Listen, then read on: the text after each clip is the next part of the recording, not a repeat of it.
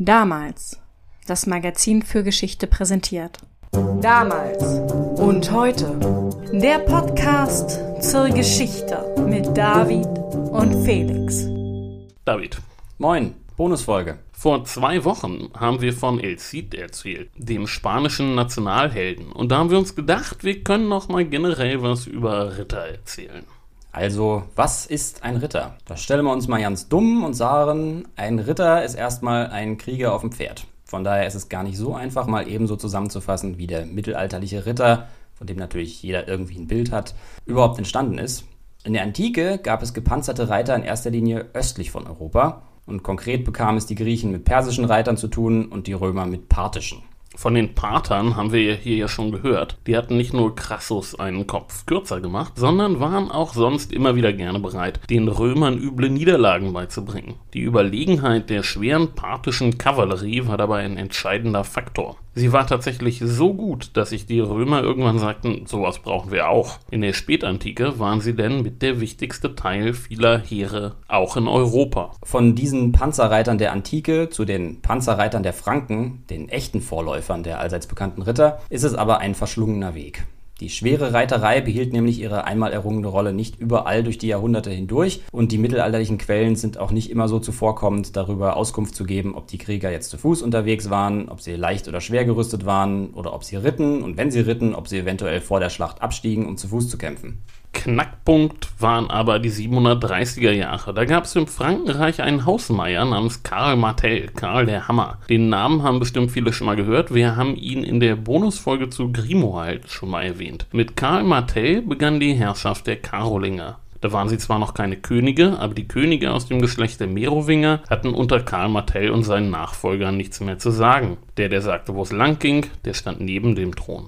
Karl Martell nämlich. Und der begann jetzt mit dem Aufbau einer schweren Reiterei. Die Panzerreiter wurden für die Franken enorm wichtig und alle Nachfolger Karl Martells trieben diese Entwicklung weiter. Die Panzerreiter kämpften mit Speer, Schwert und Schild, sie trugen Helme und Schuppenpanzer und sie waren ziemlich teuer. Pro Panzerreiter brauchte man nicht nur eine Menge Ausrüstung, sondern auch mehrere Pferde.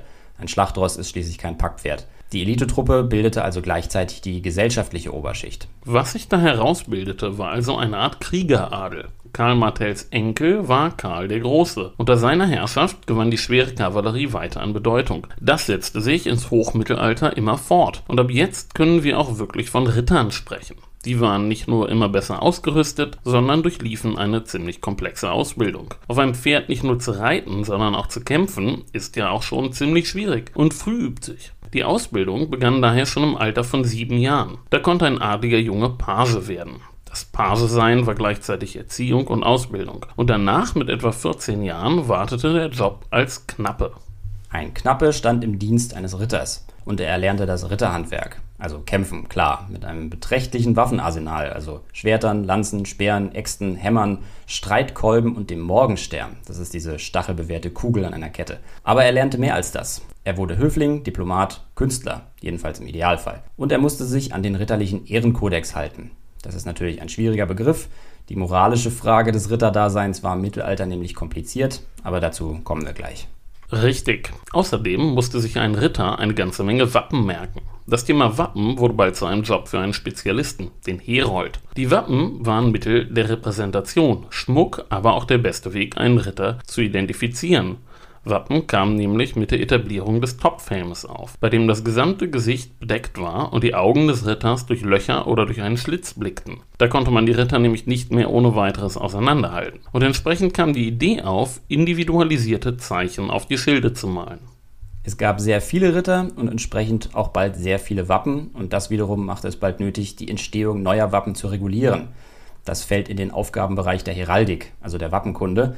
Man darf also zum Beispiel Farben nicht beliebig kombinieren. Es konnte allerdings schon dazu kommen, dass sich Wappen sehr ähnlich sahen oder mehrere Ritter dieselben Farben führen durften. Wir haben darüber in unserer Folge zur Schlacht von Taillacozze berichtet, als dem Marschall von Frankreich zum Verhängnis wurde, dass er dieselben Farben trug wie Karl von Anjou und er so zu einem prominenten Ziel auf dem Schlachtfeld wurde. Besonders bunt ging es dann natürlich auf den Turnieren zu. Da konnten sich Ritter nicht nur miteinander messen, sondern jenseits der Schlachtfelder ihre Rolle in der Gesellschaft beeindruckend vorführen. So ein Turnier war schließlich eine öffentliche Angelegenheit.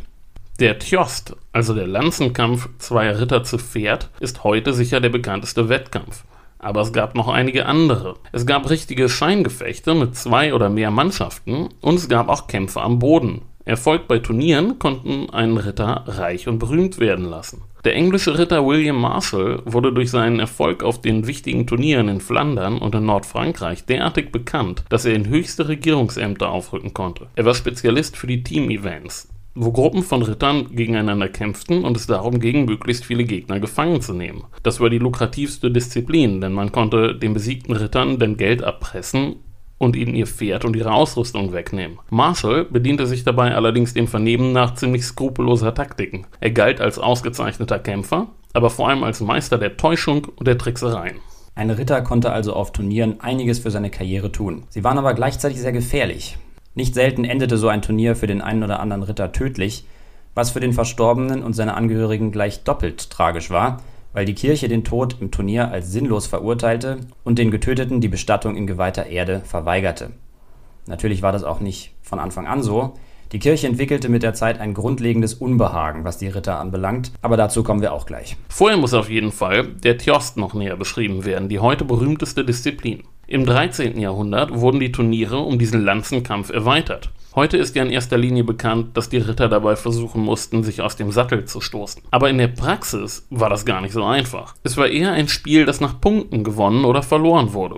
Realistischer als den Gegner zu Boden zu schicken, war es, die eigene Lanze am gegnerischen Schild zu zerbrechen. Dafür gab es Punkte. Für den Ritter mit der gebrochenen Lanze wohlgemerkt. Wer wissen will, wie sowas aussieht, kann man auf YouTube suchen.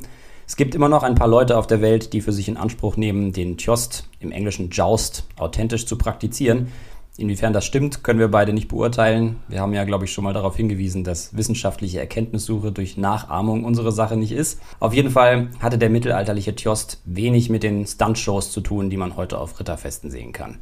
Auf keinen Fall, da fliegt ja alle zwei Sekunden einer aus dem Sattel. Auch die typische Turnierschranke, die den Platz in zwei Hälften teilt und an der die Ritter entlang galoppieren, gab es sehr lange Zeit gar nicht. Sie wurde erst im 15. Jahrhundert üblich und sollte verhindern, dass die Reiter frontal zusammenprallten. Das kam nämlich durchaus vor. Wie gesagt, das konnte ziemlich hart zugehen bei so einem Turnier. Aber das passte natürlich auch zu den Teilnehmern. Die Ritter waren ja so eine richtige Kriegerkaste. Krieg war aber nicht immer. Und wenn kein Krieg war, fanden die Kämpfe eben beim Turnier statt.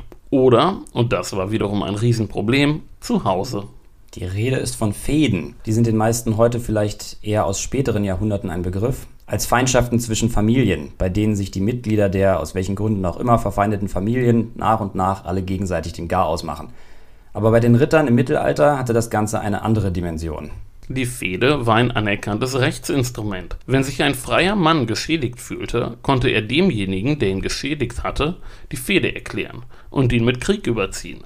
Er rief also kein Gericht an, sondern verhalf sich selbst zu seinem Recht. Unfreie durften das nicht, aber wenn sie sich geschädigt fühlten, tat mitunter ihr Heer gut daran, für sie Partei zu ergreifen. Auch so konnte eine Fehde entstehen. Fäden waren teilweise richtige Kleinkriege und die waren natürlich für Krone und Hochadel eigentlich nicht hinnehmbar. Verständlicherweise gab es immer auch viel Kritik und Versuche, das Führen von Fäden einzudämmen, zum Beispiel durch die sogenannte Gottesfriedensbewegung.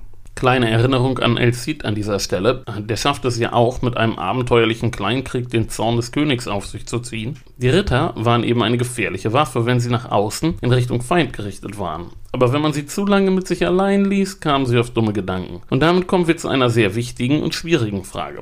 Wie konnten berufsmäßige Krieger gute Christen sein? Denn wir haben ja schon gehört, sie verstanden sich selber als Elite und als solche hatten sie eine Vorbildfunktion, auch in moralischer Hinsicht aber in der Praxis wurden sie ihrem hehren Anspruch durchaus nicht immer gerecht. Und an diesem Punkt zitieren wir einmal Bernard von Clairvaux, den großen Mönch und Kreuzzugsprediger. Er befand nämlich, dass Ritter an sich wenig taugten, ja, dass ihre Seelen ihren Platz in der Hölle sicher hätten. Zitat so oft du dich in weltlichem Heeresdienst in den Kampf stürzt, ist allerdings zu befürchten, dass du entweder den Feind zwar leiblich, dich aber seelisch tötest, oder dass du von ihm zugleich dem Leib und der Seele nach getötet wirst. Wenn es so kommt, dass du selber in der Absicht, einen anderen zu töten, getötet wirst, dann stirbst du als Mörder. Wenn du die Oberhand gewinnst und in der Absicht zu siegen und dich zu rächen von ungefähr einen Menschen tötest, dann lebst du als Mörder. Es nützt aber weder dem Toten noch dem Lebenden, weder dem Sieger noch dem Besiegten, ein Mörder zu sein. Unglücklich der Sieg, bei dem du einen Menschen besiegst, dabei aber dem Laster unterliegst und dich vergeblich rühmst, einen überwunden zu haben, während du von Zorn und Hochmut beherrscht wirst. Es gibt freilich auch solche, die einen Menschen umbringen, nicht so sehr aus Rachsucht oder aus Siegesbegehren, sondern nur um einer Gefahr zu entrinnen. Aber nicht einmal diesen Sieg würde ich gut nennen, da es von beiden Übeln das leichtere ist, dem Leibe nachzusterben, als der Seele nach. Nicht aber, weil der Leib getötet wird, stirbt auch die Seele, sondern die Seele, die gesündigt hat, die wird sterben. Und weiter, was ist der Zweck, was ist die Frucht dieser weltlichen, ich nenne sie nicht Ritterschaft, sondern Verderbtheit, wenn dabei sowohl der Tötende eine Todsünde begeht, als auch der Getötete ewig zugrunde geht? Welch staunenerregender Irrtum also, ihr Ritter, welch unerträgliche Raserei, Kriegsdienst zu leisten unter so vielen Auslagen und Mühen. Bei keinem anderen sollt als entweder Tod oder Verbrechen. Ihr bedeckt eure Pferde mit seidenen Decken und eure Panzer mit allen möglichen Überhängen und Tüchern. Ihr bemalt die Speere, die Schilder und die Sättel. Die Zügel und Sporen schmückt ihr ringsum mit Gold und Silber und Edelsteinen.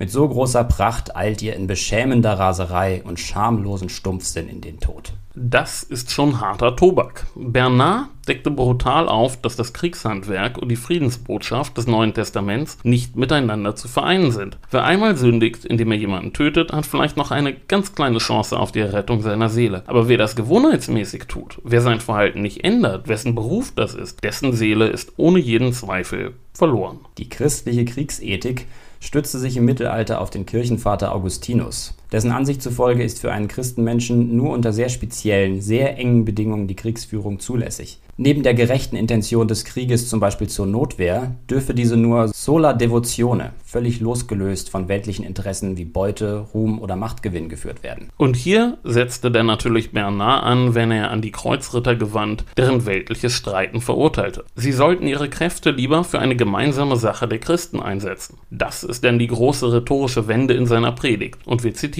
wieder. Denn der Tod, den man für Christus erleidet oder verursacht, trägt keine Schuld an sich und verdient größten Ruhm.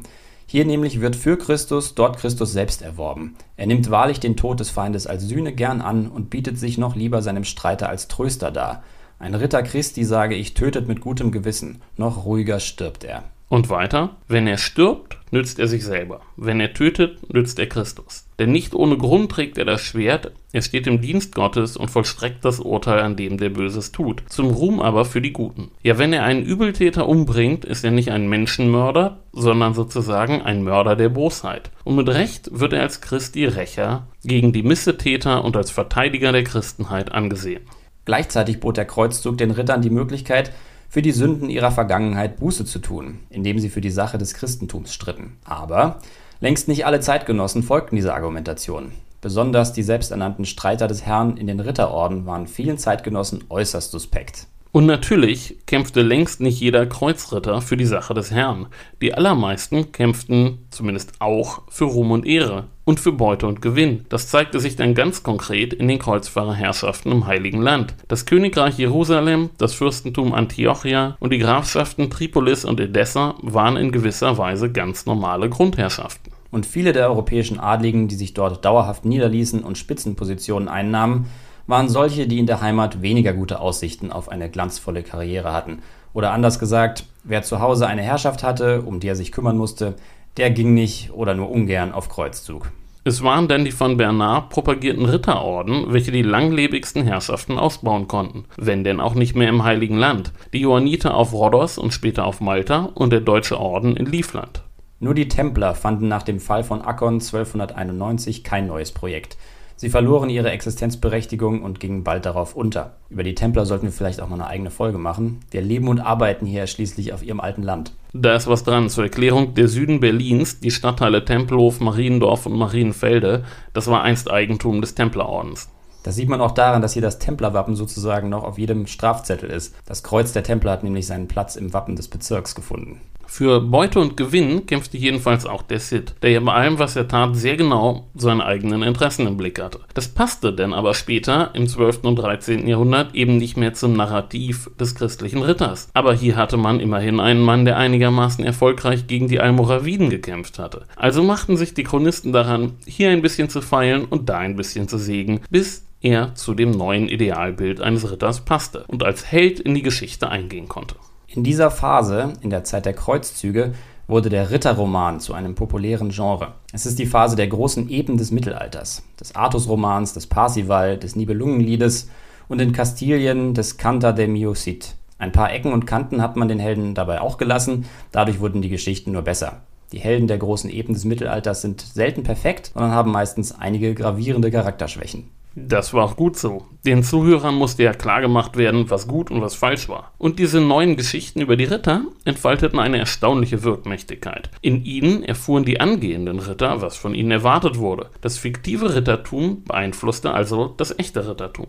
Der historische El Cid hat gerade so in der Zeit der Entwicklung dieser neuen Überlegungen zum Rittertum gelebt, in der Zeit, in der die Ritter ihre Rolle, ihr Selbstbild fanden. Als die Geschichten über den Cid zu Papier gebracht wurden, da entwickelte sich das Genre der Ritterdichtung, wie gesagt, gerade zu einem populären Genre. Und so wurde aus einem Warlord, der in regionalen Konflikten gekämpft hat, ein Streiter für die Christenheit. Die Kreuzzüge waren ohne jeden Zweifel der Höhepunkt des Rittertums. In ihnen fanden die Ritter ihre Legitimation, er blieb das Ideal, ihm galt ihr Dienst. Selbst dann, als der Kreuzzug zu einem hohlen Begriff geworden war, einem Tagesordnungspunkt auf den Reichstagen des Spätmittelalters, dem denn kaum mehr eine konkrete Aktion folgte. Im späten Mittelalter begann dann auch der militärische Bedeutungsverlust der Ritter. Andere Waffengattungen hatten schon effektive Taktiken entwickelt, um die Ritter zu bekämpfen. Berühmt sind die englischen Langbogen, denen es in den Schlachten von Crécy und Azincourt gelang, die französischen Ritter auf Distanz zu halten. Auch den Schweizer Gewalthaufen gelang es in einigen berühmten Schlachten mit dem Einsatz von Piken und Hellebarden, Lanzenangriffe von Rittern abzuwehren und die Ritter denn im Nahkampf zu besiegen. Als sich denn zunehmend Feuerwaffen durchsetzten, war das Ende der schweren Kavallerie gekommen. Das bedeutet aber nicht, dass die ritterliche Kultur am Ende gewesen wäre. Das Rittertum und das Ideal der Ritterlichkeit prägten das Selbstbild des europäischen Adels noch über Jahrhunderte. Bis heute schwingt im Begriff des Ritters in vielen Sprachen eine besonders noble Gesinnung mit. Es ist kein Zufall, dass sich die Erhebung zum Ritter, zum Beispiel in Frankreich zum Ritter der Ehrenlegion oder in England zum Ritter des Order of the British Empire oder des Hosenbandordens, als eine Auszeichnung für besondere Verdienste bewahrt hat. Das Narrativ des selbstlosen und tugendhaften Ritters von edler Gesinnung hat sich hier in besonderer Weise erhalten. Mein Lieblingsritterwappen ist übrigens auch ein modernes, das des verstorbenen Terry Pratchett mit dem Motto Noli timere missorem. Fürchte den Schnitter nicht. Das ist wirklich ein gutes Motto. Das ist es. Jo, das war heute nur ein sehr kleiner Einblick in die Welt der Ritter, die sich im Laufe von hunderten Jahren natürlich auch sehr stark veränderte. Aber eben doch bis heute besteht. Unser Podcast heißt eben nicht umsonst damals und heute. Ihr hört nächste Woche wieder mit einer regulären Folge von uns. Bis dahin gehabt euch wohl und äh, folgt uns in den sozialen Medien und auf eurer Lieblings-Podcast-Plattform. Ihr könnt uns jetzt auch auf Spotify bewerten. Ja, ganz wichtig. Gebt uns fünf Sterne auf Spotify. Ja, nicht vergessen. Macht's gut. Ciao.